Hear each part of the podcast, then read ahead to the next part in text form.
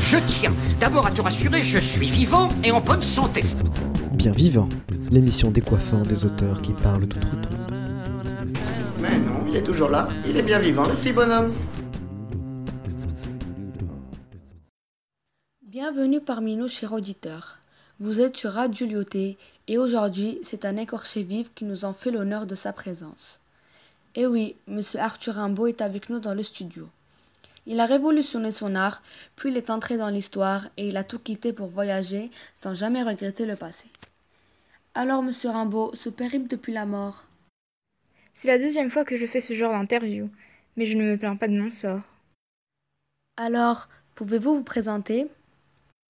Avec plaisir, j'en serais enchantée, car je suis mon sujet de discussion préféré. Je suis né Jean-Nicolas Arthur Rimbaud le 20 octobre 1854. Ce jour-là, il faisait beau, dans une petite ville d'Ardennes. Et oui, c'était à Charleville, où la vie n'était pas très sereine. Pourquoi cela? Mon père Frédéric était capitaine d'infanterie. Je ne le voyais pas souvent, et le parent le plus présent fut ma mère Vitalie. Nous habitions dans un quartier ouvrier, et à sept ans j'ai commencé ma scolarité. J'excellais, et j'étais toujours félicitée. Un an plus tard, nous avons fait un déménagement dans le quartier bourgeois d'Orléans. Était-ce à cette époque que vous avez découvert votre passion pour l'écriture? Aussi loin que je puisse m'en souvenir, j'ai toujours adoré écrire. À sept ans, j'écrivais des romans sur la vie du grand désert, où lui la liberté ravie, comme ceux que j'ai écrits à Paul de Meny. Diriez-vous que votre jeunesse a beaucoup influé vos écrits? Absolument, la poésie a toujours besoin de renouveau. Le poète doit se faire voyant, il est chargé de l'humanité, même des animaux. Il doit sentir, palper et écouter, consacrer au trou du cul un sonnet. Les codes doivent être brisés, car je est un autre, et aux vieux imbéciles je dis cet art n'est pas le vôtre. En effet, vous êtes devenu une icône d'une jeunesse assoiffée et vous avez fait votre propre révolution. Vous avez un caractère imprévisible. Pouvez-vous nous parler de votre fugue à Paris? À cette époque, j'étais collégien, emportant avec moi presque rien. On était en août 1870, et je n'avais que faire des Prussiens et de leurs immondices. Alors, lorsque j'arrivais à la gare du Nord, en des temps troublés, je voyais écraser tous mes efforts, et me voici dans la prison de Maza incarcéré. Mais bientôt, ma dette était payée.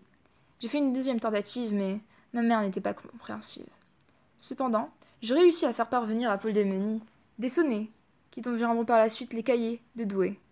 Je lui ai demandé de les brûler, mais il n'a pas respecté ma volonté. Vous étiez si jeune à l'époque des cahiers de Douai. Vous ne vous êtes jamais remis en question Étiez-vous assez mature? L'âge est seulement une petite brèche dans le temps. On n'est pas sérieux quand on a dix-sept ans, et que l'on voit une demoiselle aux petits airs charmants. Alors, naïf, on l'est immensément. Je n'ai pas besoin, cependant, d'attendre toute ma vie d'acquérir de l'âge, si je possède mon propre langage. Vous venez de citer roman, un de vos sonnets des cahiers de Douai. Alors est-ce là la signification? Il s'agit donc d'un poème sur la naïveté. Oui et non. En effet, je décris un jeu de séduction, des amours d'adolescents. Lorsque l'on a 17 ans, on ne cherche qu'à assouvir ses désirs, avoir des soupirants. Ici, mon sonnet n'est pas romantique à proprement parler. D'ailleurs, j'ai toujours évité d'y sombrer. Le romantisme est pour moi synonyme d'amateurisme. Ce poème parle seulement de quelque chose de fugace et de futile. Alors le définir en tant que romantique m'agace. Pouvons-nous évoquer votre relation avec Paul Verlaine? Il s'agissait bien d'une relation tumultueuse et d'un amour de jeunesse Nous nous sommes rencontrés à Paris. Je crois que cette histoire a attiré l'attention à cause de Paul en partie. C'était un homme dérangé, et notre relation était rythmée par l'absinthe qu'on consommait. Il a essayé de me tuer, mais à jamais je l'admirais. Quand nous nous sommes rencontrés, nous partagions seulement une camaraderie.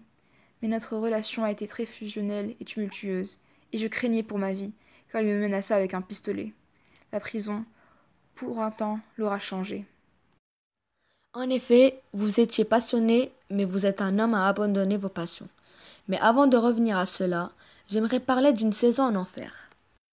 Pour écrire ce recueil de poèmes, je m'étais isolée à Roche, dans la ferme familiale. Mon désir était d'écrire des poèmes sur la, les déceptions sentimentales et un réquisitoire contre la civilisation occidentale.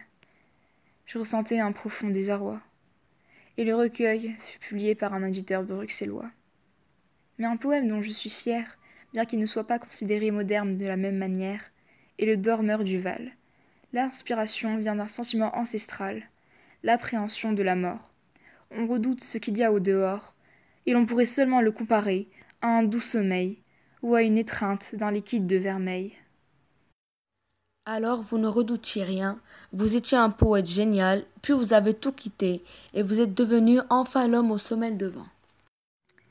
J'ai quitté la poésie afin de me consacrer aux langues. J'en oubliais alors les écrits. J'étais alors très indécis. L'espagnol, l'allemand, un voyage à Paris ou à Milan. J'entrepris une vie de bohème, et je ne pensais plus aux poèmes. J'ai voyagé à travers l'Europe, en Afrique et en Arabie. J'ai notamment vécu à Alexandrie. Durant cette période, on suggère que je suis devenu musulman, que je me suis converti. Parmi mes péripéties, on peut compter un éventuel trafic d'armes. Malgré le fait qu'un trafic a son charme, l'idée ne se concrétise pas. La maladie me rattrapa.